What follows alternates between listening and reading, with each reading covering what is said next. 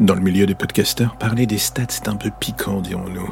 C'est tout sauf évident de démêler le vrai du faux, de savoir ce qui est du flanc, du solide, du concret et de la communication flamboyante dans son aspect le plus tordu, dirons-nous. On voit des trucs passer absolument incroyables qui nous semblent la plupart du temps un peu péteux, mais on dit rien. Les stats, c'est tout aussi flatteur pour l'ego que dangereux pour le mental et l'addiction qui va avec, voire même totalement inutile pour d'autres personnes. Moi, là, en ce moment, alors qu'on se parle, j'avoue que je suis un peu le cul entre deux chaises. Je replace mon projet à son petit niveau, c'est-à-dire faire de la fiction sans faire partie d'un network, sans faire trop de pub et en quelque sorte en ne vivant que du bouche à oreille. Dit ainsi, on pourrait dire, ce mec cherche profondément la merde. J'avoue, parfois c'est ce que je me dis.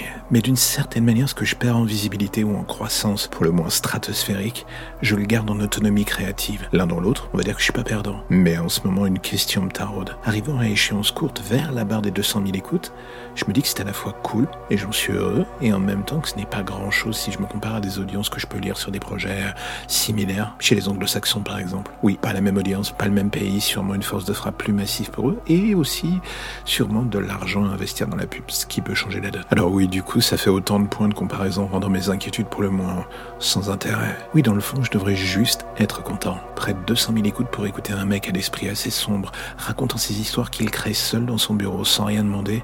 Franchement, je devrais être le plus heureux des hommes. Alors pourquoi une partie de moi se dit oui, mais si t'as fait cette barre, enfin, dans quelques jours, cela veut dire que tu peux faire encore mieux, le double, le triple même. Pourquoi pas plus? Est-ce que c'est l'addiction aux chiffres qui parle, une ambition silencieuse mais écrasante, ou juste une envie de se dépasser en permanence? On va dire bonne question. D'un côté comme de l'autre, je me dis que cela sera mal vu. L'addiction aux chiffres, je connais le discours. L'ambition, c'est comment ça peut être vu aussi. Tu te poses trop de questions, mec, fais ton truc, tiens la barre et continue de taffer sans avoir envie de jeter l'éponge. Et tu verras si en bout de course tu récoltes les fruits de ton travail. C'est à peu près la seule chose que je devrais me dire. Et la vérité, c'est que j'y arrive pas totalement. Je me rends compte que mon cerveau est une machine qui n'a qu'une seule envie, créer. J'entends le doute comme un bruit de fond, un passager sur le siège à côté de moi. Au début, ça gêne, ça gêne toujours un peu en fait.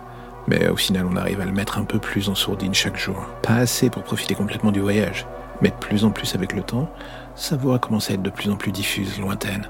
J'espère juste qu'un jour, je finirai par être satisfait de ce que je crée, et surtout des résultats qui vont avec, sans encore et toujours remettre tout en question. Si cela arrive avant la barre des 500 000 écoutes, franchement, ce serait une bonne chose.